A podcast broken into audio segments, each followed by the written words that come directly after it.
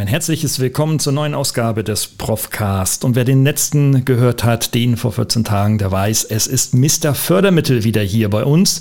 Kai Schimmelfeder, der seit 20, äh, 27 Jahren ähm, selbstständig unternehmerisch unterwegs ist und seit, ja, so wie er dann in der ersten Ausgabe sagte, seit 22 Jahren richtig, richtig fett im Geschäft ist. Heute ein Team von 25 Leuten leitet und Unternehmen unterstützt, ihre digitalen, nicht nur, aber auch digitalen Projekte zu ähm, performen, zu unterstützen und Fördermittel gemeinschaftlich dann auch hier zu beantragen und natürlich auch dann zu gewinnen. Das macht ihn aus, da ist er sehr erfolgreich und wir werden heute genau über etablierte Unternehmen sprechen, die es schon seit x Jahren gibt, keine Startups, denn die haben etwas andere Herausforderungen, wenn auch ähnliche, aber ganz anders gelagerte Herausforderungen wie ein Startup. Ich freue mich auf Teil 2. Lieber Kai, gleich geht's los. Herzlich willkommen zum Profcast, der Podcast für Ihre digitale Fitness. Hier erhalten Sie Impulse, Denkanstöße, Tipps und Meinungen über die digitale Medienwelt. Begrüßen Sie mit mir Ihren Gastgeber, den Digitalprofessor Dr. Gerald Lemke. Ja, lieber Kai, wer den ersten Teil nicht gehört hat, der braucht jetzt einfach eine Kurzvorstellung. Ich gebe den ersten Satz und dann für bitte fort. Du hast mir äh, in Vorgesprächen erzählt, du hast äh, Leistungssport betrieben, hast Flugzeuge gezogen, 40 Tonner Trucks durch die Gegend geschleppt und Baumstämme geworfen. Heute bist du Unternehmer. Schaff da mal einen kurzen Link bitte. Ja, ganz kurz, ich habe ja zehn Jahre Leistungssport gemacht, im Kraft-3-Kampf angefangen. Also das ist so quasi Schwerathletensport, so wie ne, das auch olympisch äh, zu sehen ist. Bei uns ist es aber Amateurbereich, weil man Kniebeuge, Bankdrücken, Kreuzheben zusammenführt auf einem Wettkampf. Und viele kommen aus der Weiterentwicklung wegen der Kraft, die man hat in gewissen Körperklassen. Ich war im Schwergewicht, habe ich dann Strongest Man-Wettbewerbe gestartet. Das habe ich die letzten äh, vier Jahre von meiner Profilaufbahn gemacht. Und äh, da kommt es halt vor, dass man regelmäßig verschiedene Disziplinen hat. Baumstämme hochwerfen, Flugzeuge ziehen, das sind so Sonderspezialisierten, aber Stein hochlupfen und äh, Kuhglocken über sechs Meter hohe Stangen werfen und all so ein Kram. Das ist natürlich sehr, sehr, sehr anstrengend, weil es immer sehr dynamische Übungen sind und nicht so linear wie im Kraft-3-Kampf. Also bei einer Kniebeuge ist es einfacher. Und irgendwann merkt man, hä, das mache ich jetzt nicht die nächsten zehn Jahre weiter. Mhm. Ich muss was anderes machen und habe dann meinen ersten äh, Business Case selbst gemacht und wollte gründen und ein Unternehmen kaufen. Und dann habe ich äh, festgestellt, dass meine 50.000 Mark damals nicht ausgereicht haben. Wie gesagt, ich brauchte 800.000, das ist die Kurzfassung. Und dann bin ich halt äh, betteln gegangen und unter anderem auch bei der Bank und auch bei Freunden. Aber die Bank hat mich ausgelacht. Und irgendwann habe ich gedacht, Mensch, das kann doch gar nicht sein. Was gibt's da noch? Und dann bin ich langsam auf das Thema Förderprogramm gekommen. Wie gesagt, es geht nicht für Unternehmen, die nichts haben, ja, das ist nicht das Thema, sondern ich hatte etwas und wollte das damit hebeln mit dem Förderprogramm. Mhm, das ist mir mhm. auch gelungen. Mhm. Aber es hat Monate gedauert, weil es damals da kein Internet gab und ich musste alles händisch und äh, die Förder, also händisch schreiben und die Förderstellen per Zug und Auto dann anfahren. Das ist zum Glück heute nicht mehr notwendig. Das ist so die Zeit. Und seitdem machen wir äh, verschiedene Unternehmen und alles um Thema Fördermittel. Wir haben ein Sachverständigenbüro dafür. Wir haben eine Mediaagentur dafür. Also wir machen Fernsehberichte dafür. Ähm, wir haben eine eigene Fernsehsendung, jetzt sogar die zweite schon. Äh, Bücher geschrieben, Podcast, der täglich rauskommt, aktuell noch. Ähm, und äh, ja, Super. jeden Tag Fördermittel mit 25 Personen, die wir hier Vollzeit um das Thema arbeiten. Super. Und du bist da einer der besten und einer der äh, bekanntesten in Deutschland und sicherlich auch professionellsten. Es gibt natürlich auch weitere ähm, neben dir, das ist schon so. Ähm, aber was dich ausmacht, ist einfach, dass du auch sehr viel so im Digitalbereich machst und äh, mhm. dich da auskennst. Deswegen auch in dieser Sendung und nicht auch woanders. Ja. Ähm, okay, fangen wir mal an. Also wer Kuhglocken über äh, hohe gesteckte äh, Latten werfen kann, das ist eine Herausforderung. Die haben eben nicht nur äh, so Leistungssportler wie du es war, sondern vor allem auch Unternehmen. Ne? Ja, die, genau. haben, die haben etwas, die haben Eigenkapital in der Regel, die haben äh, äh auch noch Reserven da und äh, haben nun natürlich in der digitalen Transformation, in der ganz, ganz viel passiert seit Jahren schon, ja. ähm, äh, zahlreiche Herausforderungen. Manche scheinen das ganz gut zu wuppen, ähm, was man den Medien zumindest entnehmen kann und was ich auch aus den Unternehmen, die mir bekannt sind, höre. Andere wiederum wissen gar nicht, wo sie da anfangen sollen. Ja. Ähm, das ver vergleiche ich so ähnlich, hm, das geht ein Startup auch so, der weiß auch erstmal nicht so, wo er anfangen soll. Aber was mhm. ist der Unterschied zwischen dem Startup und dem Unternehmen? Also ein Unternehmer muss doch einfach sagen, hey, ich kenne meinen Markt, ich kenne meine Kunden, ich kenne meine Produkte und jetzt muss ich doch mich damit beschäftigen, wie skaliere ich das, also wie dupliziere und entwickle das weiter auf neue, weitere Kunden und so weiter. Warum fällt das vielen Unternehmen doch so schwer? Was ist deine Beobachtung? Äh, bei den meisten ist der Schmerz nicht groß genug. Mhm.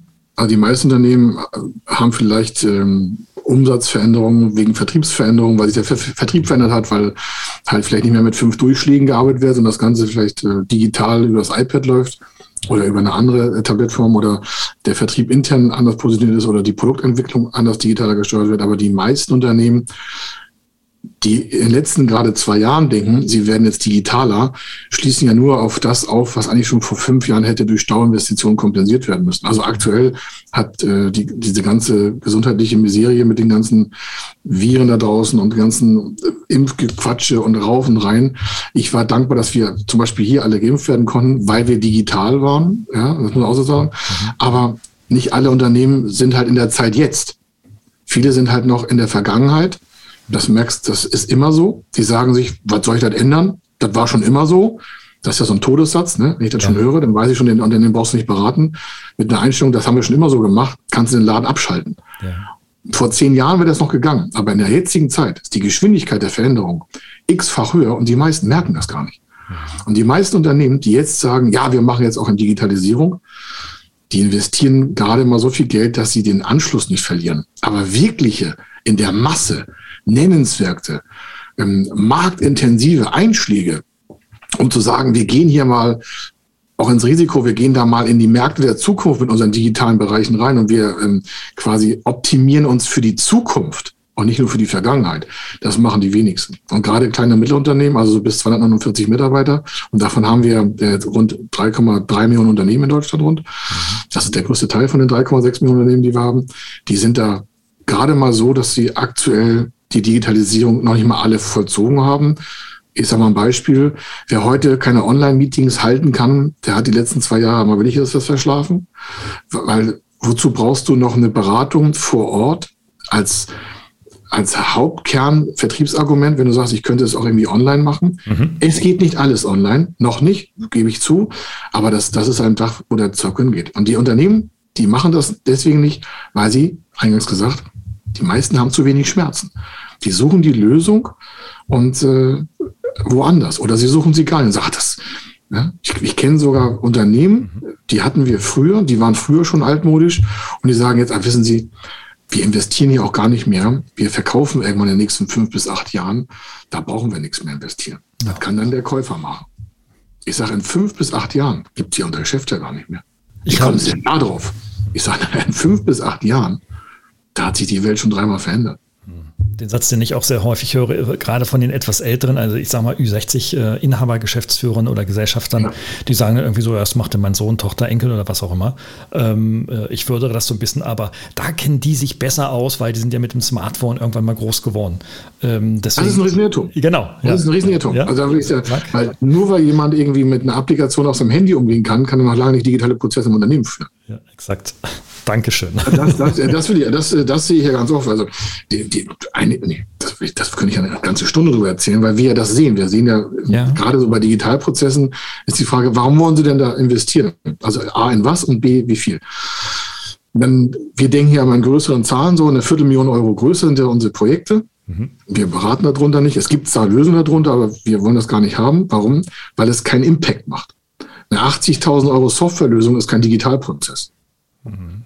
Ein Digitalprozess ist auch was, an, an Sachen zu arbeiten, die vielleicht noch gar nicht mit Lösungen belegt sind. Das heißt, ich muss mir da wirklich mal meine vier Buchstaben Unternehmen bewegen und sagen, Mensch, wie machen wir uns, was machen denn andere? Das ist so ein Tipp, ja. Mhm, mh. Die, die sagen, haben wir schon immer so gemacht, ändern wir nichts mehr, warum auch?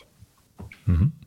Schon der falsche Frageansatz, ja, aber nehmen wir die mal weg. Mhm. Jetzt nehmen wir die, die sagen, ja, wir machen was. Dann hast du bei vielen immer, also ungefähr ein Drittel sagen, also es sind aktuelle Studien dazu, auch von der KfW und vom, mhm. vom Institut für Mittelstandsforschung und von verschiedenen Hochschulen, von euch. Ich habe auch schon ganz viele Sachen dazu geschrieben und so. Das Schreiben reicht nicht, das Tun ist es ja, was dann den, den Umgang äh, auch produziert und auch die weitere Wirkung äh, produziert. Die meisten denken, das geht so langsam weiter wie die letzten 30 Jahre. Die meisten Unternehmen haben noch nicht verstanden, das sehen wir ja hier, dass sich die Veränderungsgeschwindigkeit, ich glaube mal, verzehnfacht hat. Und dass Digitalisierung nur ein Werkzeug ist, um in Zukunft eine Zukunftsfähigkeit von Unternehmen und den Arbeitsplätzen überhaupt noch herzustellen. Mhm. Die viele Unternehmer denken wirklich, weil sie jetzt irgendwie vermehrt Online-Booking machen oder das Ticket oder das Buch nicht mehr irgendwie im Laden kaufen oder sie sich mehr, äh, dass da einfach mehr halt digital passiert, egal wie, auch im Unternehmen, nicht nur außerhalb, wäre das jetzt schon voll der äh, Erkenntnisgewinn und jetzt werden sie auch für die Zukunft vorbereitet. Nee, nee, das ist der Anfang. Ja, das ist der Anfang. Das siehst du im 3D-Druck. Wir haben extra, wir haben eine Fernsehsendung gemacht zum 3D-Druck für digitale, also digitale Prozesse der 3D-Druck. Und dann haben 0,5 Prozent angegeben, in Deutschland, 0,5 von 3,6 Unternehmen, dass sie das Thema interessiert.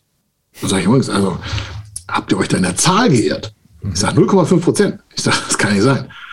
Weil dann merkst du, den, ist, den meisten Unternehmen ist nicht klar, was 3D-Druck dann bedeutet. Da reden wir von Individualförderung, von Individualformung, von individueller Produktherstellung. Und das ist ja natürlich etwas, das kann ich als Unternehmer nicht einfach mal wegschieren und sagen, pff, interessiert mich nicht. Mhm. Oder äh, guck dir die Automatisierung an. Ähm, äh, also du hast gefragt, was ist das Problem? Der Schmerz ist nicht groß genug. Der Erkenntnisgewinn, was die Zukunft bringt, es wird oftmals negiert unter dem Motto, ich kann ja nicht alles wissen. Ich sage, doch, steht schon im Gesetz, Paragraph 43, Sie sind für die Zukunft des Unternehmens verantwortlich, Sie sind für die Arbeitsplätze verantwortlich, Sie sind für Ihre Familie verantwortlich. Machen Sie einfach so, übernehmen Sie einfach die Verantwortung und tragen den Laden in die Zukunft. Und äh, notfalls müssen Sie sich einen zweiten Geschäftsführer einstellen. Und wenn dann die Antwort kommt, ja, sagen Sie, 100.000 Euro extra Geschäftsführer kosten, können wir uns gar nicht leisten. Ich sage, wissen Sie, jetzt haben Sie gerade mal gemerkt, wo Sie schon hinten dran stehen. Ja, ja, ja. Wenn Sie aus dem Staat nicht einfach mal jemanden einstellen können, der Ihnen nur als Stabsstelle berichtet, wie die Welt aussieht.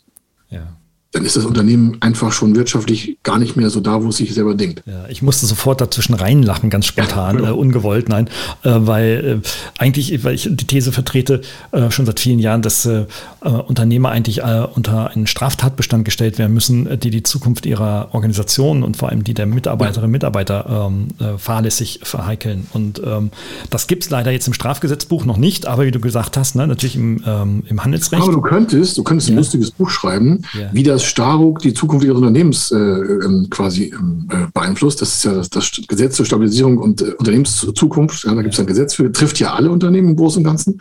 Und du musst jetzt ja aktuell immer auch fürs Finanzamt, das ist ja ein Rechtsbereich jetzt geworden, seit äh, 1. Januar, glaube ich. Genau. Du musst hier deine Zukunftsplanung messbar in Euro darstellen. Das heißt, die Untergangsfähigkeit muss vermieden werden und die Zukunftsfähigkeit muss bewiesen werden. Jetzt nicht in einer großen Projektierung, aber das trifft alle Unternehmen. Und wer das nicht zukünftig nachweisen kann, kriegt erstmal ein Bußgeld und muss es dann sowieso nacharbeiten. Das heißt, jeder muss sich überlegen, wie er die nächsten drei, vier, fünf, sechs, sieben Jahre seine ganzen Rechnungen bezahlen kann. Mhm. Das dient dazu, den Unternehmensuntergang und auch die Lieferanten und die Wirtschaft in Deutschland zu schützen. Warum Unternehmen, die zukunftsfähig sind, müssen einen detektierten, also ausgearbeiteten beweisbaren, nachprüfbaren Liquiditätsplan haben. Und wenn da zum Beispiel drin steht, ja, wir machen weiter so wie gestern, dann kommt man die Frage, sagen Sie, mit welchen Produkten eigentlich? Ja, genau. Und spätestens dann bist du beim Digitalen. Genau.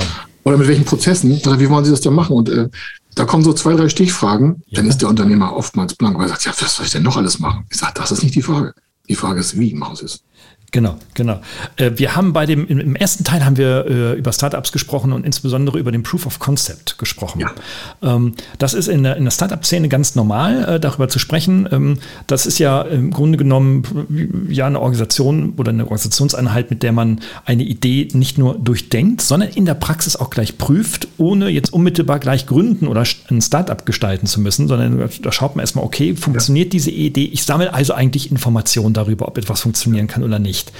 Ich finde, das sollten Unternehmen jeglicher Größe, vor allem aber Mittelstandsunternehmen auch tun. Sie sollten so eine Proof-of-Concept-Kultur implementieren. Was sind deine Beobachtungen dazu? Wie läuft das denn eigentlich in der Praxis bei den meisten, die, mit denen du zu tun hast? Die meisten strecken da im Regelfall zurück, weil sie halt auf altbewährten Erfahrungsschätzen versuchen, ihre Zukunft zu gestalten. Ja. Deswegen nehmen die weniger Geld in die Hand und deswegen sagen sie, ach, das ist mir dann auch zu risikohaft, das Neue. Ja. Das machen wir so. Wir brauchen ja kein Proof of Concept, wir machen das wie immer. Und in dem Moment blenden die auch das Thema Fördermittel aus, weil sie sagen, das regeln wir hier intern. Ja. Mit Mann und Maus und mit Geld.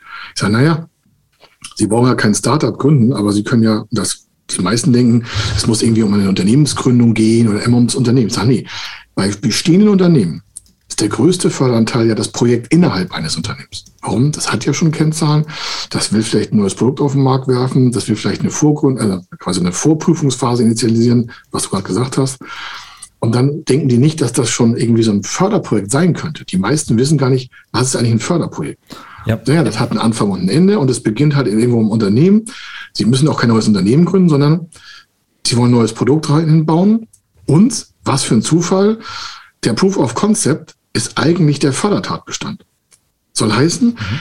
Unternehmen kommen oftmals in diesen Gedankenstrudel zu sagen, ja, okay, wenn wir das Produkt fertig haben, dann gehen wir in die Fertigung und dann würden wir uns das fördern lassen. Ich sage, nee, die Förderung fängt da an, wo Sie sich die Frage stellen, ob das funktionieren könnte.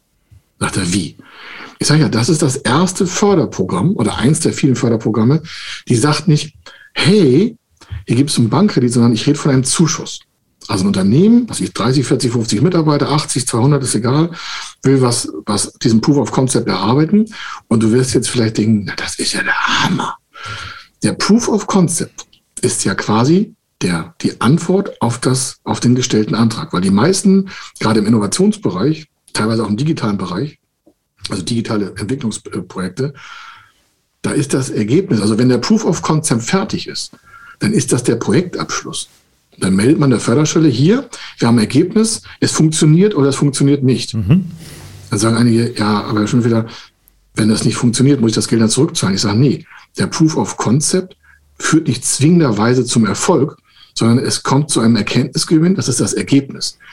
Bei solchen Projekten, die wir jetzt gerade besprechen, ist die Förderung nicht darauf ausgelegt, dass das erfolgreich wird, sondern dass es ein Ergebnis produziert. Ein Ergebnis kann auch sein, funktioniert nicht. Proof of Concept in Müll, wir fangen von vorne an. Stelle ich nochmal einen Antrag mhm. und kriege wieder Zuschuss. Mhm. Dann sagen, das klingt ja wie im Schlaraffenland. Ich sage, nee, das ist eine Kofinanzierung. Ein Teil davon ist Zuschuss. Stell dir vor, so ein Projekt hat 200.000 Euro, 100.000 Euro, was auch immer. Mhm. Und die Hälfte davon ist Förderung als Zuschuss auf die Personalkosten. Da werden die Personalkosten gefördert. Und dann merkt man schon, ah, da geht es gar nicht ums Unternehmen. Ich sage, doch, das Unternehmen ist der Antragsteller. Aber wenn ich ein Projekt habe, das soll, ich will ein Proof of Concept erstellen, also ich will testen, geht das überhaupt? Mhm. In einem bestimmten Unternehmen. Und sag, wir geben uns da sechs Monate Zeit. Und wir hängen da vier, vier Personen dran, Vollzeit. Dann habe ich vier Personen Vollzeit, mal sechs Monate sind 24 Personenmonate. Also sechs Monate mal vier sind 24. Und die bekommen alle, was ich, 5000 Euro im Monat brutto. Sind da Vollzeit drinne. Dann habe ich 120.000 Euro. Davon die Hälfte ist Förderung, sind rund 60.000 Euro. Und die anderen 60 kommen vom Unternehmen. Warum kriegt man so viel Zuschuss? Naja, das Unternehmen hat ja ein Risiko und das wird damit kompensiert. Und am Ende steht nicht, das muss erfolgreich sein, sondern das ist ergebnisoffen. Es ist ergebnisoffen. So was gibt es. So was gibt es. Unfassbar. Das ist extra dafür gedacht. Warum? Es ist ja kein Bankkredit, wo ich sage, ja, ich will, eine, ich will eine Gebäudefinanzierung haben. Und wenn das Gebäude fertig ist, kann ich beweisen, das Gebäude ist da. Bei der Innovationsförderung, gerade im digitalen Bereich, also in Kombination der beiden, also digitale Innovationsförderung zum Beispiel, da, ist, da steht dann, bitte liefern Sie uns in Ihrem Zeitraum, den wir selber festsetzen. Der Unternehmer legt das alles fest. Er legt den Start fest, das Ende fest, die Leute, den Inhalt, alles selber. Und der sagt, am 30.06. ist es fertig. Da wollen wir fertig sein. Und es ist am 30.06. ist auch fertig mit dem Erkenntnisgewinn. Funktioniert nicht. Dann sagt die Förderstelle, danke fürs Ergebnis, Projekt ist abgeschlossen. Geld können Sie behalten. Dann stellen wir wieder einen Antrag. Warum? Wir haben Erkenntnisgewinne gewonnen. Mhm, mhm. Und dann fangen wir mit den neuen Erkenntnisgewinnen an zu sagen, okay, was hatten wir beim ersten Mal, was war gut, was war schlecht? Wir fangen nochmal, wir setzen auf. So, jetzt, um lange Rede, kurzer Sinn. Das verpassen viele Unternehmen. Und da rede ich von Millionen Euros im Jahr, ja. den sie sich aus dem eigenen Cashflow ziehen, und dann trotzdem kein erfolgreiches Produkt auf den Markt werfen. Ja. Wie verrückt muss ein Unternehmer sein, auf das Geld zu verzichten? Unfassbar. Wahrscheinlich liegt es an der Unkenntnis, dass es solche, solche Fördermittel gibt. Du hast mich auch erstaunt ja gerade erlebt. Und okay. ähm, vielleicht ist es tatsächlich so, ähm, dass viele Unternehmen gar nicht so wissen, ja, was wird denn jetzt eigentlich gefördert? Ne? Also wenn ich mit ja. Unternehmern spreche, und zwar mit, je älter, umso weniger wissen sie es, aber auch die Jungen wissen es nicht. Äh, die Nachfolgerinnen und Nachfolger beispielsweise von Unternehmern. Ähm, du sagtest, okay, solche Innovationsprojekte im Bereich der digitalen Transformation werden gefördert. Kann, könnten wir das noch ein bisschen runterbrechen? Was könnten das für Themen sein? Also beispielsweise etwas wie Kulturentwicklung, Fragestellung, Prozess. Ich mache dir ein Praxisbeispiel, haben wir betreut. In Mecklenburg-Vorpommern gibt es ein Förderprogramm, da ist der Zuschuss maximal 500.000 Euro mhm. bei einem Projektwert von einer Million Euro. Dann merkt man gleich, okay, es ist eine 50% Förderung. Super, erster Erkenntnisgewinn. Was wird da gemacht? Was haben wir da gemacht? Wir haben einen Logistiker mit 40 Personen, also 40 Festangestellten von der analogen Vergangenheit der letzten 20 Jahre mhm. in die digitale Zukunft transformiert. Das hat er selber gemacht. Was wird da gefördert? Die haben echt noch mit fünffach Durchschlägen gearbeitet, kein Witz. So gelb, rot, weiß und dann noch vorne in weiß, weil ne? also der Lieferant bekommt einen, der Fahrer bekommt einen, die Buchhaltung bekommt einen, das, äh, das äh, Tourmanagement kommt ein und ein bekommt man grundsätzlich in die Ablage. Das muss man sich mal vorstellen. Wir reden von 2000, das war 2020. Mhm, mh, mh. Dann sagt ihr, ey, das kann ich mir vorstellen. Ja, die hatten da echt so ein Klemmbrett, wo die Lieferscheine drauf waren. So, das fing an. Ne? Und das ging dahin, dass natürlich auch das gesamte Finanzwesen, die Buchhaltung, das Debitorenmanagement, das ganze Lagerwesen analog war. Mhm. Jetzt haben die gesagt, okay, das geht also nicht weiter. Dann hat er sich zusammengerauft. So einer Bank haben wir dann gesprochen, die haben 500.000 vorfinanziert und dann war der Zuschuss noch 500 und das Gesamtvolumen hatte echt eine Million Euro. Und zwar alle Prozesse, die vor analog waren, so weit wie möglich innerhalb zwölf Monaten zu digitalisieren. Okay. okay. Das, da reden wir von Mitarbeiterförderung. Und dann merkst du so, uh, das ist äh, toll. Ich sage, ja. Warum gibt es so eine Förderung? Naja, wenn der das nicht gemacht hätte, wäre der Laden untergegangen, 40 Arbeitsplätze wären weg. Ja. Ja. Und dann sagt die Förderung, okay, wird ein, ein, Unternehmen, deswegen wird die 40 Arbeitsplätze werden erhalten. Es muss nicht immer um Erhalt gehen, ja. Das, aber es ist nun mal so eine, eine Stilblüte. Das andere ist, um es mal ganz klein zu fangen, weil du gefragt hast, was geht förderfähig. Nordrhein-Westfalen, in Nordrhein-Westfalen gibt es ein Förderprogramm, quasi eine Art digitaler Innovationsassistent. Da wird eine Person auf Antrag, das kann zum Beispiel ein Bachelor sein, was für ein Zufall. Mhm. 50 Prozent Personalkostenförderung, damit der quasi theoretische Grundlagen aus der Hochschule in das Unternehmen transferiert, als Mensch. Als Mensch, als Einzelperson, ohne Firma. Als Einzelpersonenförderung. Okay. Das äh, sagen einige, ja, brauche ich gar nicht. Ich sage, das ist aber Quatsch. Warum? Diese Person ist Ihnen garantiert mindestens in der Theorie um Jahre voraus. Und sie hat ein Verbindungsmitglied, und zwar das ist der Prof, der das Ganze geleitet hat. Also Sie haben auf jeden Fall einen Zugang zu höherem Wissen, als Sie jetzt hatten. Und deswegen ist es auch eine Assistentstelle. Der soll aber nicht die Geschäftsführung übernehmen, sondern der lernt Ihren Betrieb kennen und Sie bekommen dafür im Gegenzug total tolles Erkenntnisgewinn. Dann sagt er, ja, aber es ist ja mehr Personal. Ich sage, nee, das ist mehr Wissen. Ja. ja, das kostet ja trotzdem Geld. Ich sage, ja, die Hälfte davon müssen Sie zahlen. Aber was hätten Sie in Zukunft, wenn Sie die Hälfte nicht investieren? Die Frage ist ja, was verlieren Sie, wenn Sie nicht investieren? Mhm. Mhm. Und das ist zum Beispiel da. Es hat nicht jedes Bundesland, es gibt überall verschiedene Sachen. Und äh, dann geht's hin bis zur Hardwareförderung oder bis zur Softwareförderung, damit du so, so nur zwei Stilblüten. Ne? Einmal eine ganz kleine Sache, wo ein Mensch nur die Förderung bekommt. Also das Unternehmen ist der Antragsteller aber gefördert wird eigentlich die Personalkostenmenge von diesem einen Menschen. Bis hin zu, wir machen mal äh, digitale Transformation. Und da geht es nicht um Innovation, was ich vorhin noch gesagt habe, sondern da geht es echt nur darum, die Arbeitsprozesse von Analogie in die Digitalisierung zu transformieren. Und kannst dir vorstellen, je größer der Aufwand, desto größer der Zuschuss, maximal aber 50 Prozent der äh, Kosten. Man darf nicht vergessen, das Unternehmen hat ja selber 50 Prozent getragen. Ja. Was und auch da ist kein Erfolg als Abschlusssegment zu führen, sondern der Vorgang ist das gesamte, der gesamte Förderantrag besteht halt auf dem Verwandlungsprozess. Ja, ja, phänomenal. Okay, und äh, was wird konkret, welche, äh, welche Kostenart wird gefördert? Sind Im Regelfall sind das Personalkosten. Ja, okay. Auch bei der Einperson wie bei dem Unternehmen auch. Es gibt ein paar Förderprogramme bei digitaler Transformation in Hardware. Also Bayern hat so ein Förderprogramm zum Beispiel und äh, Stuttgart hat das immer wieder mal. Aber da sind so viele Anträge, dass das immer wieder ausläuft alle 30 Tage. Da muss man wieder neu starten, so ein Antrag. Mhm. Da reden wir von 10, 15, 20, 25, 50.000 Euro Zuschuss. Der ist dann auch begrenzt. Das sind so Kleinförderungen. Nicht despektierlich gemeint, so heißt das einfach. Mhm. mhm. Und dann reden wir von ähm, ergänzender Firewall-Technik in Hardware, aber auch in, also in rein physischer Form, also in, in Geräte-Hardware und auch einmal in nicht haptischer Form in Software. Warum? Das Thema Cybersicherheit ist nicht erst in den letzten Wochen irgendwie toll geworden, sondern seit Jahren bedroht es den deutschen Mittelstand. Und deswegen ist es oftmals entweder ein Aufklärungstatbestand durch den Umsetzer. Oftmals gibt es Beratungsagenturen, die mit dem Förderprogramm gekoppelt sind. Mhm. Und dann muss das Unternehmen nachweisen, dass es sich beraten hat lassen zur IT-Sicherheit. Okay. Digitalisierung. Das kann eins sein, bis hin zu, wir hatten letztes Jahr noch einen, einen Digitalprozess, da wurde die Webseite zu 50 Prozent in Förderung gestellt. Das gibt es dieses Jahr nicht mehr. Dieses Jahr ist eher das Datenmanagement und die Kommunikation von Datenschnittstellen und, die, das Datenmanagement von CRM-Systemen ist dieses, dieses Jahr und seit letztem Jahr Oktober der Schwerpunkt.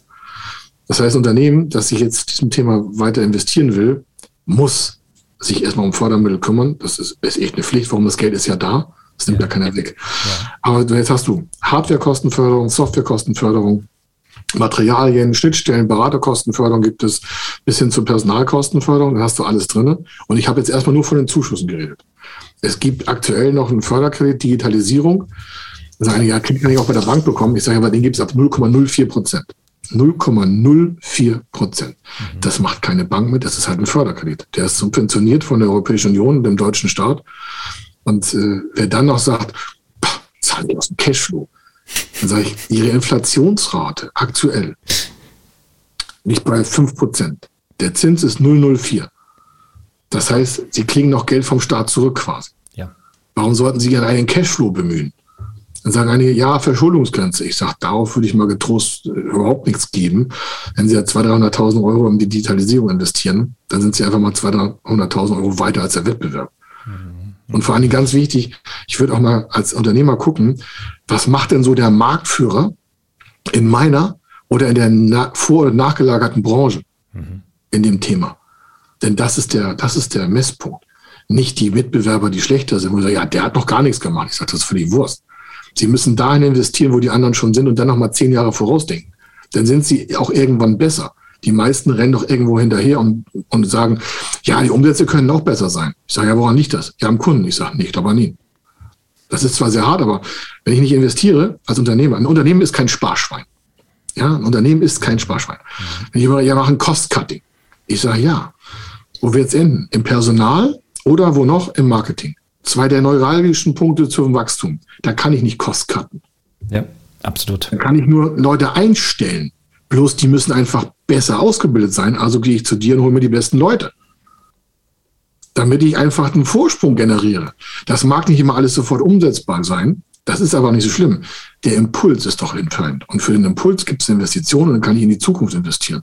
Genau. Und das ist das, was viele Unternehmen einfach nicht begriffen haben. Sie sagen, ach, Digitalisierung, das ist auch so ein Trend. Ich sage, ja, ja, aber der dauert noch 100 Jahre wahrscheinlich. Ja, ja, genau. Und äh, was du sagst, also der Begriff des Impulses ist da so der, das Keyword. Es ist so wichtig, ja. dass ähm, egal in welcher Transformation oder in welcher zukünftigen Entwicklung des Unternehmens man sich bewegt, dass man einfach die Impulse setzt, dass man weiß, okay, in welchem Unternehmensbereich, an welchen Prozessen, an welchen Workflows, an welchen Technologien und vor allem an welchen Mitarbeiterinnen und Mitarbeitern setze ich dann die, setze ich, setze ich Impulse, damit, damit überhaupt erstmal Denken äh, in, in Gang kommt. Größtes Problem, ganz viele Unternehmer kriegen das Denken ihrer Leute nicht in den Griff. Ja, das ist sowieso schwierig, weil die keine Kultur dafür etabliert haben. Genau. Auch so nicht nur die Fehlerkultur, sondern wenn ich im Unternehmen sage, ja, wir wollen äh, zukunftsfähiger werden, wir wollen digitaler werden, irgendwas, ne? Das erste, was zu tun ist, ist, ich benenne eine Person, die ansprechbar für alle Mitarbeiter ist. Und wenn ich 1000 Mitarbeiter habe, muss ich halt 10 Personen benennen. Und wenn ich ein Handwerksbetrieb bin, muss ich halt einen benennen oder ein, nee, ist völlig egal, welchen Geschlechts. Mhm. Ich muss das institutionalisieren. Ich muss der, ich muss diesem Thema erstmal einer Person zuordnen. Sonst wird das gar nichts. Es kommt keiner zum Chef und sagt, hey Chef, ich habe eine tolle digitale Information. Mhm. Aber es kommt jemand zu einem anderen Mitarbeiter, also hier, hier für unsere digitale Sprechbox oder für unsere digitalen Stimmzettel oder für unsere, was weiß ich, Ideenbox oder Impulsebox. Da habe ich mal was geschrieben. Wie, wie ist denn da die Reihenfolge? Ich brauche im Unternehmen immer eine Person. Das kann aber auch jemand sein von euch. Das kann ein Praktikant sein. Ich muss es bloß einer Person auf die Stirn schreiben und sagen, alle Mitarbeiter, für digitale Impulse bitte dort melden. Wir sammeln alles und ihr kriegt zu jeder Idee auch Feedback. Wertschätzung, sonst kommt nichts mehr zurück. Und dann kann man sagen, ich kann daraus eine Investition planen. Guckt euch die letzten zwei Jahre an.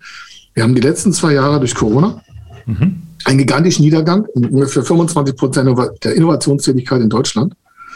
Jetzt denken einige Digitalisierung ist Innovation. Ich sage, nee, nee, das hat nichts mit Innovation zu tun.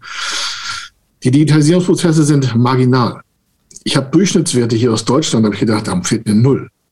Dann haben wir natürlich viele Unternehmen, die halt klein Bereich sind. Der Digitalisierungsanteil war 84.000 Euro im Jahre 2021 mhm. pro Unternehmen. Das ist natürlich ein Witz. Mhm. Wie kommt das? Naja, viele Unternehmen haben investiert und deswegen ist der Durchschnitt so schlecht. Deswegen, ich liebe auch keine Durchschnittswerte. Und dann guckt mir einfach mal so Schwerpunkte an. Mhm. Komischerweise haben ein Drittel aller Unternehmen überhaupt nicht digital investiert. In den letzten zwei Jahren haben nichts verändert. Ein Drittel, das sind 1,2 Millionen Unternehmen, haben nichts verändert. Mhm. Die sind genauso wie vor zwei Jahren. Und äh, ungefähr 5% haben mehr als eine Million investiert und dazwischen ist halt der Rest. Und wenn ich, natürlich sagen einige, 84.000 Euro, was soll ich da investieren? Das wüsste ich gar nicht. Ich sage ja, ihnen fehlen die Impulse. Genau. Dann sagen die, ja, so eine Zoom-Lizenz ähm, kostet, was ich, ein 100er im Jahr, dann brauche ich vielleicht noch hier was, da was. Was haben die denn investiert? Ich sage, wissen Sie, die Frage müssen Sie nicht mir stellen, die müssen Sie im Wettbewerb stellen, der besser ist als Sie. Mhm. Denn die Zukunftsfähigkeit hängt ja davon ab, wie wir auch die digitalen Schnittstellen darstellen. Denn das Rad werden wir nicht mehr zurückdrehen. Mhm. Das Rad drehen wir ja nicht mehr so und sagen, wir machen jetzt keinen digitalen mehr, wir schalten jetzt die Computer ab, wir machen jetzt wieder das Rechenschiebersystem. Mhm. mhm. Das, das, ist doch gegessen. Also wir brauchen doch gar nicht mehr darüber Absolut. reden. Wir müssen doch noch mehr gute Leute haben, noch mehr neue Arbeitsfelder generieren. Und deswegen gibt es, das ist immer so lustig, es gibt einen Paragraph in Deutschland, seit 1967, Paragraph 12 Stabilitäts- und Finanzierungsgesetz. Wofür sind Fördergelder gedacht? Für Wachstum, Betriebserhaltung und Zukunft. Das sind die drei Fördertatbestände grundsätzlich. Ja? Und wenn ich sage, das erste Wort Wachstum heißt es, okay, das hat nichts mit der Vergangenheit zu tun, weil Wachstum liegt in der Zukunft. Ich muss es jetzt initialisieren, damit ich in Zukunft die guten Arbeitsplätze weiter behalten kann. Mhm, mh, mh. Und dafür gibt es wieder Gelder in Form von Beteiligungskapital von Förderstellen, ähm, von Zuschüssen, von, von Förderkrediten, von, von tausend Sachen. Also es kann nicht daran liegen, dass es keine Ideen für Investitionen gibt. Mhm. Ähm, da sind wir uns völlig einig. Ähm, wird in Unternehmen teilweise zumindest von den Top-Entscheidern äh, hier und da anders gesehen. Ne? Und von mindestens 50 Prozent, wahrscheinlich eher mehr, 60 Prozent. Und sind die Datenlagen immer sehr, sehr unterschiedlich, ja, je nachdem, ja. welche Großberatung das gerade erhebt. Aber ähm, in der Tat wird das sehr unterschiedlich gesehen. Viele sagen, ähm, von denen, die sagen, nee, will ich nichts machen. Naja, also wenn ich was mache, dann, dann aber nur an so einem kleinen Schräubchen. Ja, also beispielsweise, ja, ich ja. kaufe dann einfach mal einen neuen Computer oder sowas. Oder äh, wie, wie, wie du willst digitalisieren im Marketing. Äh, hier kriegst du ein Samsung-Tablet, um mal auch eine andere Marke zu ja, nennen. Sowas. Cool. Und dann freut sich der natürlich äh, aus individuellen Bedürfnissen, ja, aber äh, ja. Der, der, der macht damit jetzt keine datengestützten äh, Marketingkampagnen ne, für sowas. So.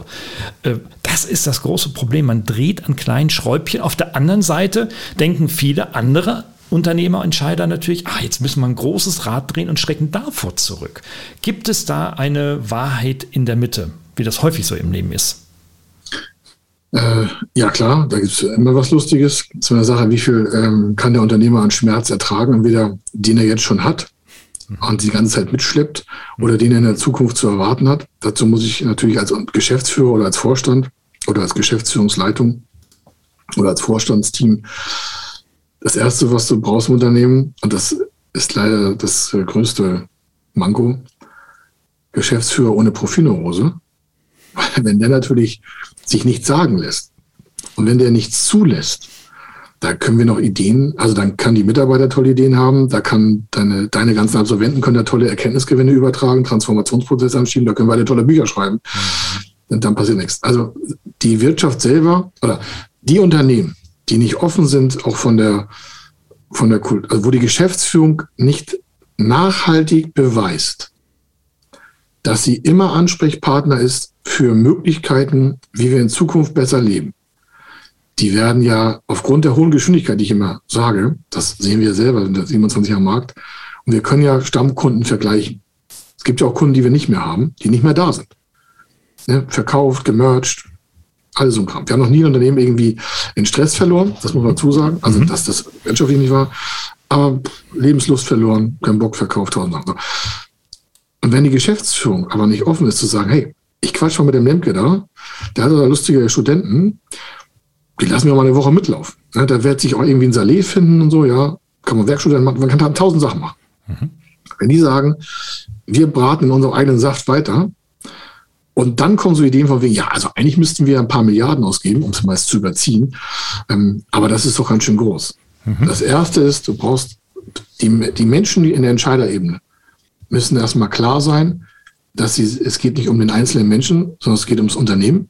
Da fällt bei vielen schon die Klappe. Mhm. Auch bei Inhaberunternehmen, das ist ganz schlimm so, weil die sagen, ich bin das Unternehmen, ich sage nicht, ich bin das Unternehmen. Wenn die Idee nicht groß genug ist, also größer als der Mensch selber, ist das Unternehmen irgendwann tot. Weil du hast nichts mehr, wo Menschen nachfolgen.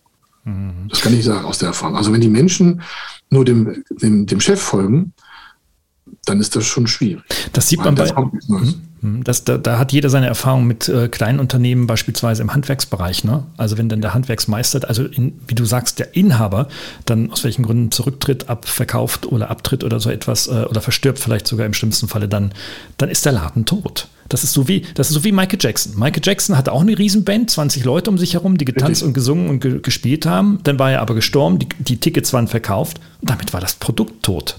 Ja, ich hatte die letzten Karten, die hat meine Frau damals für London das Konzert gehabt und wir genau. konnten nicht mehr hin, weil er schon gestorben war. Ärgert mich maßlos, nicht früher hingefahren zu sein, aber ist halt so.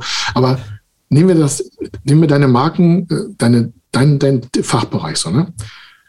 Es ist ja jetzt nicht schwer, mit dir Kontakt aufzunehmen. Nee, überhaupt nicht. Du scheinst aber nicht äh, überflutet worden zu sein von Menschen aus Unternehmensentscheiderebenen, die sagen, ich brauche unbedingt ihre, eine, ihre äh, Expertise. Und nicht, weil du nicht sichtbar bist oder nicht, weil du das Thema nicht beherrschst, sondern die denken nicht daran. Das ist die eine Gruppe. Die andere hat Angst und die andere hat wahrscheinlich eine Profilneurose. Ich weiß, dass jetzt viele sich aufgeschreckt fühlen und sagen so, ah, der tickt hier aber ganz schön rum. Ich sage, ich mache den Job 27 und ich habe so gute Unternehmen gesehen, die hätten heute das Zehnfache an Arbeitsplätzen schaffen können. Aber die dümpeln da so rum. Wir haben ja seit zehn Jahren einen Niedergang der Zahlen von Unternehmen. Wir hatten mal über sechs Millionen Unternehmen in Deutschland. Über sechs Millionen Unternehmen. 2004. Jetzt haben wir 2024, wir haben quasi 40 ähm, Prozent verloren. Liegt das, liegt das daran, dass die Menschen keinen Bock mehr auf Unternehmertum haben, zu anstrengend, ja. äh, zu, zu aufwärtig, äh, sieben Tage In der jetzigen Woche? Zeit, um digital zu bleiben, du musst neue Techniken verstehen, die Zukunft einigermaßen beherrschen. Mhm. Das Sicherheitsnetz in Deutschland ist natürlich gigantisch. Mhm. Ja? Du machst nichts in Deutschland und bist trotzdem versichert. Mhm. Ist nicht schön ist bestimmt auch kein lustiges Leben und die meisten wählen sich das auch nicht aus, aber mhm. eine Leistungsgesellschaft stelle ich mir irgendwie anders vor, aber so sind wir auch nicht in der Demokratie aufgebaut. Das ist ja ein Sozialstaat hier in dem Bereich, wo wir die, die Masse schafft für die Menge äh, den Wohlstand.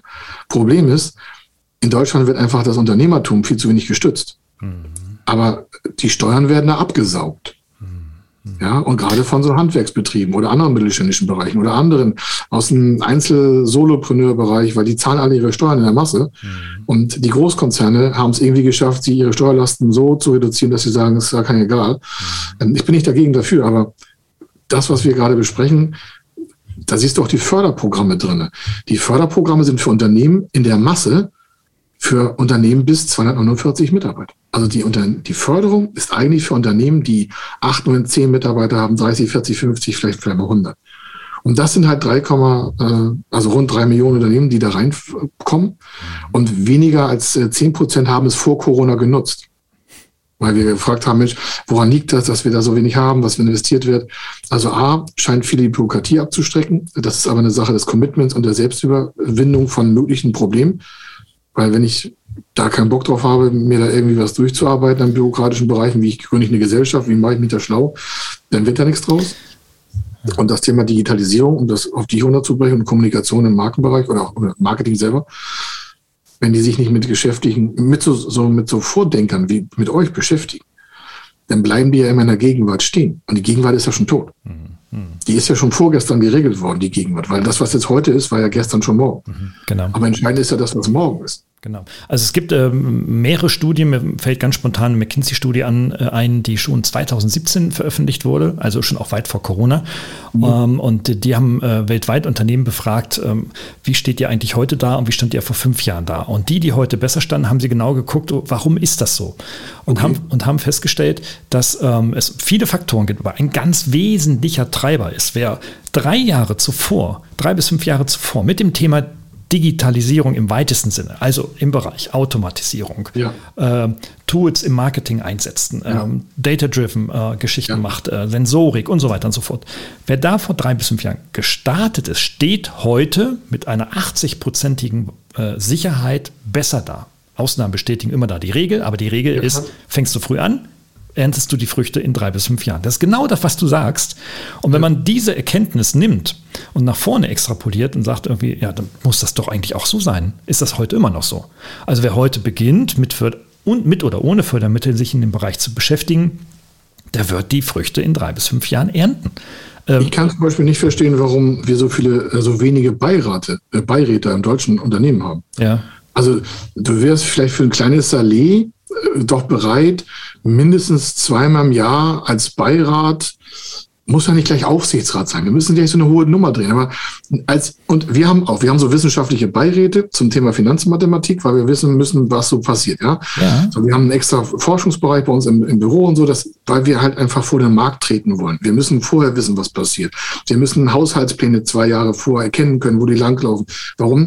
Wir beraten ja permanent Unternehmen für zukünftige Investitionen. Ja. Also muss unser Job, das hatten wir vor 20 Jahren nicht, da waren wir noch so klein, aber heute brauchst du Geld dafür, Sachen zu haben, wie Personal, wie, mit, also wie, wie Mitarbeiter, die langjährig automatisiert sagen, so Herr Schimmelfeder, da kommt ein Risiko auf die Mittelständler zu, da müssen wir heute eine Lösung für mal, schon mal andenken. Mhm. So. Und jetzt mal runtergebrochen auf den Handwerksbereich, auf den Produktionsprozess, auf den Luftfahrtzulieferer mit 80 Mann, auf den Produktion, auf den Herstellungsbereich für Tontöpfe, für egal was.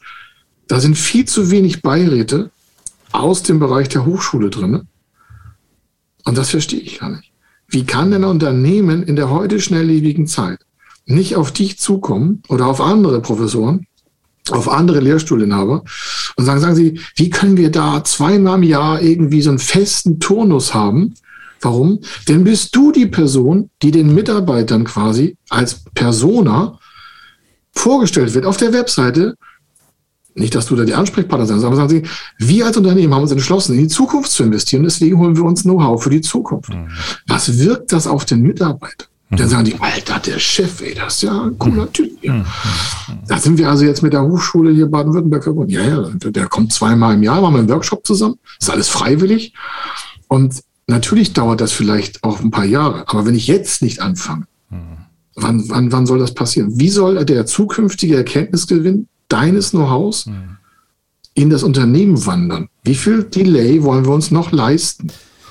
Und das Unternehmen kann doch von euch profitieren. Ja, das kostet Geld. Kommst ja nicht einfach da so hin, weil du zu viel Zeit hast, ja.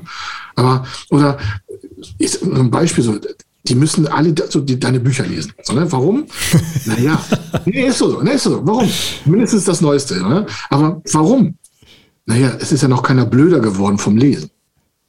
Ja, in der Tat, ja. Und ein Unternehmer, der nicht regelmäßig Fachbücher liest, auch aus anderen Bereichen, die müssen vielleicht nichts mit dir zu tun, aber du bringst ja als Mensch so viel auch Erkenntnisgewinne mit und Lebenserfahrung. Aber könnt ihr Stunde, aber ja. ich empfehle immer, können sich bitte mal jemand, also eine neutrale Beiratsposition mit drei, vier Leuten oder auch nur mit einem, ist mir völlig egal. Aber können Sie mal sich von außen Impulse holen, hm. damit sie überhaupt noch die Zukunftsfähigkeit erleben. Hm. In welcher, in welcher Organisation auch immer, Kai. Also vielen Dank jetzt für diese Steilvorlage. Ja, also ja, die, bitte, so. bitte mich jetzt nicht alle anrufen. So viel Zeit habe ich nicht. Aber äh, äh, nein, muss ich ja auch mit meinem, mit meinem Hauptjob an der Hochschule, äh, muss ich das ja, ich weiß, vereinbaren lassen. Ich ja, das, das muss ja auch alles passen. Aber das muss passen, ja, ja. Aber, aber Impulse ist das Thema. Impulse. Leute, holt genau. euch Impulse rein, ob das ein Buch ist oder sowas. Weißt du, ich mache das ja auch so. Ganz konkret. Bücher schreibe ich nicht, weil ich Langeweile habe. Bücher schreiben ist das Aufwendigste. Neben Forschungsanträge zu schreiben, das Aufwendigste, ja. was es gibt. Ähm, eigentlich müsste man das als allerletztes machen. Ich mache es aber zuvorderst, weil die Entscheider, die über die Impulse im Unternehmen ähm, zu entscheiden haben und die auch reinbringen, die lesen nun mal noch Bücher, beziehungsweise die kaufen sie wenigstens ja, noch. Ja. Ja, also meine Studis kaufen das nicht, ne? die lesen was anderes ähm, oder wollen das E-Book haben. Ähm, und für andere machst du halt dann irgendwo, was weiß denn ich, äh, einen Instagram-Kanal, von mir aus einen TikTok-Kanal und sagst und lieferst da die Impulse rein. Leute, bewegt euch da in diese Kanäle hinein also es gibt nichts, was man in Deutschland nicht nachlesen oder sich nicht äh, äh, begeistern äh, kann. Ja? Und äh, das ist das, was du sagst, Kai. Aber das, das ist ja jetzt eine, eine Forderung. So, ne? Also A haben wir selber so etwas, weil ich das äh, wichtig finde. Es hebt uns auch technisch nach vorne und macht eine Distanz zum Rest des Marktes in Europa und der Welt. Mhm. Wir arbeiten international, da muss ich mich auch global ein bisschen, also jedenfalls adaptieren. Ich muss nicht alles haben, aber ich muss es wissen, wo es ist. Mhm. Wir haben YouTube-Kanal, wir haben Podcasts, wir haben, da ist so viel Material. Die Leute sagen, sagen Sie, warum machen Sie das eigentlich? Das kostet ja gar nichts. Das ist ja alles gebührenfrei. Ich sage, ja, wenn Sie sich darauf schalten und sagen, Mensch, das und das Thema, das ist ja genau meins. Ja? Weil wir haben so Themenvideos und Zusch alles nur zum Thema Fördermittel. Dann ist der A vorgeprägt. Das heißt, er hat schon so ein Prime zu uns so einen Rahmen und wir können über das Thema sofort reden. Das heißt, er hat sich einen Impuls geholt, weil wir ja immer zukünftige Themen darstellen oder auch Gegenwartsthemen, die für die Zukunft entscheidend sind, zum Thema Fördermittel. Wie kann man das machen? Wie kann die Finanzierung aussehen? Wie ist die Struktur? Wir nennen ja auch Förderstellen. Also wir sind ja sehr, sehr offen. Warum? Ja, weil der Vorgang sehr komplex ist. Und wenn wir das vereinfachen können, dann machen wir das. Das ist ja unser Job. Wir kümmern uns darum, dass das Unternehmen das erfolgreich umsetzen kann. Und das, was ich sage, so mit dem Beirat, das kann auch ein Kanal sein bei YouTube oder bei TikTok oder whatever. Mhm, genau. Hauptsache das Unternehmen holt sich externes Know-how, egal in welcher Form, durch dich, durch Studenten gefördert, durch nicht, durch, durch YouTube. Ich brauche aber eine feste Zeit im Unternehmen, die pflichtmäßig einer aus der Geschäftsleitung, mhm. nur da entsteht doch die Zukunft. Mhm. Der muss sich damit jede Woche mindestens eine Stunde beschäftigen. Entweder durch Lesen oder durch Fortbildung oder durch mhm. Netze oder Erfahrungsgruppen mit Professoren, whatever. Wie kommt denn das Unternehmen in die Zukunft, wenn ich nicht mit den Menschen rede, die in der Zukunft schon denken? Mhm. mhm. Naja, in der Tat, in der Tat, ja. Aber da ist die Förderung. Die Förderung wird nicht begeben so, ah, hallo Herr Mustermann, Frau Mustermann, was wollen Sie denn da machen? Ja, also wir haben vor, eine Dampfmaschine zu entwickeln. Mhm. Und äh, wir haben das mal gelesen vor 100 Jahren, dass das ein tolles Ding wäre. Ja, das mit der Dampfmaschine ist schon vorbei. Ähm, wie sieht es dann so mit ähm, Brennstoffzelle aus? Oh, was ist das? Okay, sind so weit weg. Soll heißen, wenn ich überhaupt nicht äh, up to date bin, Mhm. dann weiß ich auch gar nicht, wie die Zukunft, wo wir überhaupt schon stehen, vom Trend her. Also was betrifft mich in meiner Branche? Und dann investiere ich da vorher rein als Geschäftsführer, egal in welchem Bereich. Und deswegen gibt es die Förderung. Genau. Die gibt es ja deswegen, um die Investition, die vielleicht nicht sofort schon greift und nicht sofort zum Erfolg führt in den nächsten ein, zwei Tagen, dass die überhaupt investiert werden kann. Jetzt, jetzt hat, Jetzt hast du, Kai, lieber Kai, nochmal ganz viel über auch äh, mögliche Kanäle und Informations- und Impulskanäle gesprochen. Ähm, Gerade so in der Beraterbranche oder in der Trainer-Coach-Branche ist das ja sehr, sehr geprägt, wo in den letzten zwei Jahren, dass ganz viele ihren YouTube-Kanal und ähnliches aufgemacht haben. Mhm. Gibt es für diese KMUs auch Fördermittel? um sich beispielsweise medial oder multimedial ähm, äh, zukunftsfähig aufzustellen, weil das ist ja Zukunft. Ja, das ist bloß allgemeingut schon geworden. Ja. Und äh, du kriegst keine Förderung, um zu sagen, ich mache jetzt einen YouTube-Kanal auf. Mhm. Ähm, das ist es nicht, weil, weil was, da brauchst du kein Geld für. Du brauchst für den Content das Geld, ne? Genau. Videoproduktion vielleicht. Ähm, das wird schwierig, das gibt es wirklich in Kleinstmengen, aber so, ich sag mal, so, so gering, dass sich der Aufwand der Antragstellung schon fast nicht mehr lohnt, weil der Aufwand wir haben einen Kunden, der hat einen Kanal hochgefahren, das hat da eine Viertelmillion reingesteckt. Dann sagen einige, eine Viertelmillion, wofür das denn? Ja, der hat für sechs Monate Videos vorprogrammiert und tausend Sachen gemacht und äh, Marketing-Funnel eingebaut mit E-Books und tausend Sachen. Der wollte einfach wachsen. Da gibt es eine Förderung auf das gesamte Unternehmen für diese Invest Gesamtinvestition. Aber nicht speziell mhm. für das Thema, ich kaufe mir jetzt eine Kamera und die Kamera ist förderfällig, sondern mhm. das Gesamtkonzept. Da wurde ein Businessplan erstellt. Mhm. Das Unternehmen gibt es seit sieben Jahren. Und da sagt, pass auf, ich habe hier einen Cashflow von zwei Millionen Euro, ich mache Gewinne 300.000 Euro. Ich kann aber nicht einfach mal meinen Cashflow nehmen und da hast du jetzt eine Viertelmillion in so einen Kanal stecken. Aber ich will damit wachsen für die Zukunft. Mhm. Dann haben wir einen Businessplan gemacht, das ist eine klassische Wachstumsfinanzierung. Die wurde in Teilen auch noch bezuschusst, nur 40.000 Euro, aber trotzdem von 250.000 Euro Invest 40.000 Euro. Aber es wurde nicht die Kamera bezuschusst, sondern das Projekt, das hat einen Anfang und ein Ende, das hat eine Inhaltsliste. Er hat gesagt, was er machen will. Er hat einen Ist-Zustand, er hat einen Soll-Zustand, er hat eine Stärken-Schwächenanalyse. Das ist alles, was ich vorhin schon mal gesagt habe. Mhm. Und dann kann man daraus eine Finanzierung gestalten, die auch teilgefördert wird mit Zuschüssen oder der Rest wird mit Förderkrediten gemacht oder, oder, oder, oder. Mhm. Aber die einzelne Position ist das, ist das nicht förderfähig, sondern das soll ja das Unternehmen in die Zukunft transportieren. Und die Kamera ist nicht der, ist nicht der Schalter für Zukunft und Vergangenheit, sondern der, die Kamera oder der Content ist ein, ein Teil einer gesamten Planung von einem Unternehmen. Und das ist dann schon wieder förderfähig. Mhm, mhm, mhm. Okay. Ähm, Verstanden. Ähm, auch wenn ein Unternehmen jetzt sagt, okay, ich arbeite eigentlich bisher im Marketing analog mit Vertrieblern draußen, Menschen, die also dann ein Produkt in die Hand drücken und sagen, hier ja. kostet 9,99 Euro. Ja. Und der möchte jetzt sein Marketing komplett digitalisieren. Da hast du schon gesagt, wenn ich von analog auf digital gehe in den Abläufen, ja. gibt es dort Fördermöglichkeiten. So, eine, so ein Unternehmen hätte eine Chance, sein Marketing durchzudigitalisieren, oder? Richtig, ja, ja, genau. Also grundsätzlich natürlich, aber. Form, also in verschiedenster Form. Ne? Also ja.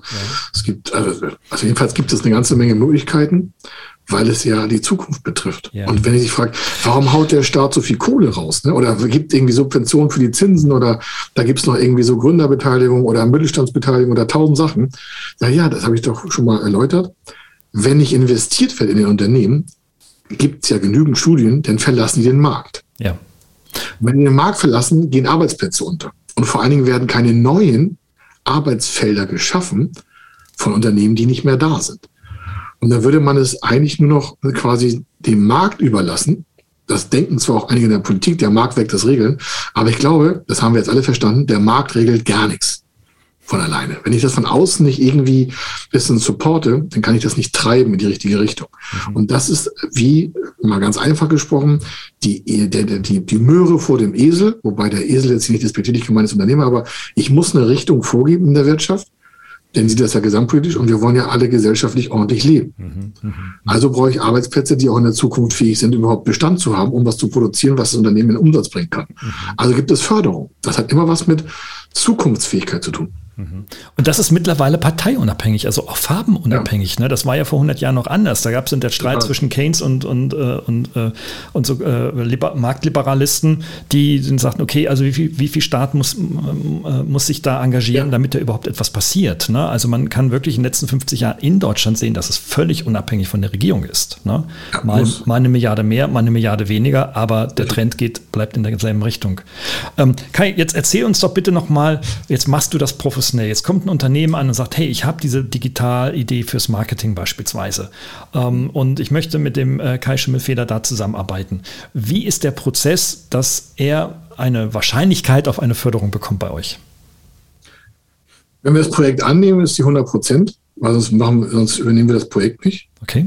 Das hat was damit zu tun, dass wir zwar in verschiedenen also wir haben kein Stundenhonorar. Ne, wir haben so ein, zwei, so ein Zwei-Stufen-Modell beim, beim Thema Förderung. Wir haben mehrere Produkte, aber wenn du gerade das Thema Fördermittelberatung ansprichst, wir haben vorne einen gebührenfreien Fördermitteltest, den kann man erreichen unter fördermittel-testen.de. Das ist eine Webseite, kommt man direkt auf bei uns auf so ein Formular, kann man runterladen, ausfüllen, zurückschicken. Das ist extra so geplant. Das nur noch mal als Hänger, dass einige sagen, ja, ja, der spricht ja von Digitalisierung, warum kann ich das Formular nicht auf der Webseite ausfüllen? Nee, ist Ernsthaftigkeit. Ich kann dir, das ist echt so. Die sollen das PDF runterladen und es selber ausfüllen, per Hand. Da ist es genau gewollt. Nur, dass sich jemand nicht aufregt. Aha. Warum? Das macht Aufwand. Und wir können ja auch vom Tisch nicht entscheiden, ist das eine ernsthafte Anfrage. Das klingt jetzt sehr hart, aber wir können sofort erkennen, wenn das nicht ordentlich ausgefüllt ist, ist das Ding sowieso ein Flop. Okay. So, da wird nicht viel abgefragt. Das dauert fünf Minuten, ist es ausgefüllt. Also dann kommt es zu uns, dann checken wir das erstmal auf Fördermittel ab. Das ist noch alles gebührenfrei. Da ist noch keine Beauftragung, noch gar nichts. Und der Kunde kriegt ein, kriegt ein Ergebnis zurück, gebührenfrei. Und dann sagt er, coole Sache, da brauche ich jetzt mehr Details für. Und dann würden wir erst in einer Art Workshop oder in so einer Erstberatung in der, im Detail reingehen. Und jetzt zum Ende, wir gucken ja immer das Ende an. Schon wenn der uns das vorne schickt, gucken wir uns das Ende an, wie wir das aussehen. Und da wir am Ende sehr hoch auf Erfolgshonorar arbeiten, Heißt, wenn Projekt X kostet, dann kriegen wir vielleicht 10, 15 Prozent vorab nur. Und den Rest fahren wir auf unser Risiko. Wir finanzieren das quasi alles vor. Dazu muss ich aber genau wissen, ob das vorne ernsthaft war und B, ob der das überhaupt machen kann und will. Und was es für ihn bedeutet. Mhm. Und das ist der Prozess. Deswegen wir fragen wir vorne immer schon, sagen Sie, wie sieht denn das aus, wenn es fertig ist? Mhm. Und sagt, ja, das weiß ich nicht. Das ist schwierig. Warum? Das fragt auch eine Förderstelle egal was, ob bei einer Bank, bei einer Förderkreditstelle, bei einer Zuschussstelle, bei der Projektförderstelle, bei der EU, in Deutschland, in der Gemeinde, völlig egal. Die haben eigentlich immer die gleichen Fragen, die wir auch haben. Die wollen per Tisch eine Entscheidung treffen. Und da muss man wissen, diese ganzen Förderstellen haben nur eine große Angst, dass deren vorgesetzte Förderstelle sagt, die hätten falsch entschieden. Ja. Ja. Das kann man schon mal sich vorstellen. Also das heißt, ich gebe es einer Person, die Angst hat, dass das falsch beantragt wurde. Deswegen muss man das halt sauber machen. Deswegen denken wir vom Ende her aus. Und das ist so der Vorgang. Du hast gefragt, wie das geht. Frau Orloff, vorne anfragen, kriegen Sie erstes Ergebnis, können sich entscheiden, haben Sie Bock auf uns, haben Sie nicht Bock auf uns, wollen Sie es umsetzen. Coole Sache, machen wir gerne, hauen wir richtig rein. Und dann übernehmen wir alles. Wir kümmern uns sogar lebenslang um das Projekt. Weil viele sagen, ja, dann nach dem Projekt, dann habe ich immer so viel Aufwand gehabt und so viele Fragen von der Förderschule, habe ich voll Angst gehabt. Ich sage, bei uns ist kein Problem. Solange Sie bei uns Kunde sind, ja, mit diesem Projekt, kriegen Sie lebenslang ohne Gebühren unsere Beratung hinten drauf zu. Damit Sie überhaupt keinen Stress haben und damit keiner sagen kann, ja, das mit der Bürokratie, das ist ja ganz schrecklich. Ich sage, nee, das haben Sie bei uns nicht. Ja. Sie können also bei uns sagen, Mist, die Ausrede greift jetzt auch nicht mehr, weil die machen das auch noch für mich.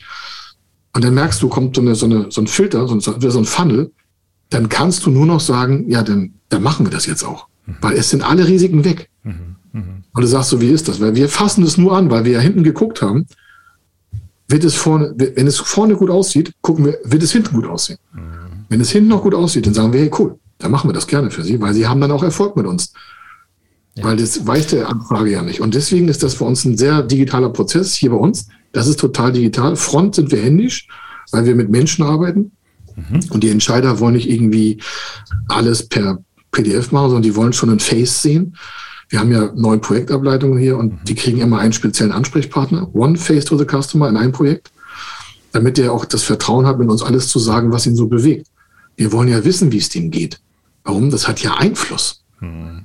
Das ist sein Antrieb, sein Tagesrhythmus. Er hat irgendwie Krieg im Kopf, weil Kind ist krank, Hund ist krank, Mitarbeiter gekündigt, keine Mitarbeiter da, Rohstoff fehlt, Lieferkettengesetz, ja. tausend Sachen. Und das wollen wir wissen, damit wir sagen, hey, können wir da vielleicht helfen?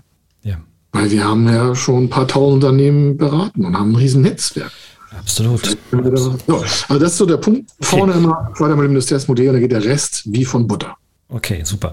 Also, äh, ich kann, ich, du, hast, du hast gesagt, hey, Lifelong Consulting, ja, auch möglich, ne? wenn ihr ein Projekt angenommen habt, äh, begleitet ihr das auch. Und ähm, äh, jetzt kenne ich, habe ich solche Erfahrungen mit euch jetzt noch nicht gemacht, äh, so lifelong, ähm, ja. aber ähm, hey, ein bisschen jung, ne? aber ja, ein bisschen jung, ne? Aber wir kommen beide aus Deutschland und wenn ein Norddeutscher das sagt, dann äh, steht das auch. Ja, das ist anders als in anderen Regionen ja. dieser, dieser Republik. Also möchte ich darauf einfach nochmal verweisen, den Kontakt aufzunehmen und über über fördermitteltesten.de dann einfach mal das Formular runterzuladen und äh, ja, und gucken, was geht. Hey, genau so, ja. ja äh, so, so machen wir das auch. Lieber Kai, ich danke dir ähm, für diese erneute Stunde, die du investiert hast. Äh, du könntest jetzt Fördermittel äh, ranreißen in dieser Zeit auch.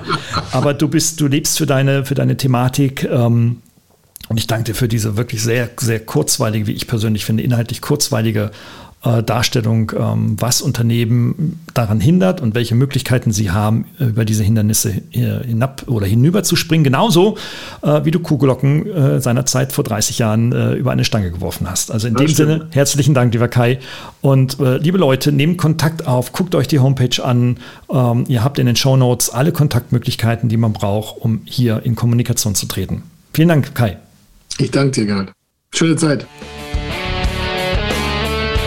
Hat Ihnen dieser Podcast gefallen? Dann freue ich mich über eine Bewertung oder eine Weiterleitung in Ihrem Netzwerk. Oder abonnieren Sie diesen Podcast zum Beispiel bei iTunes oder registrieren Sie sich für meinen kostenfreien Newsletter.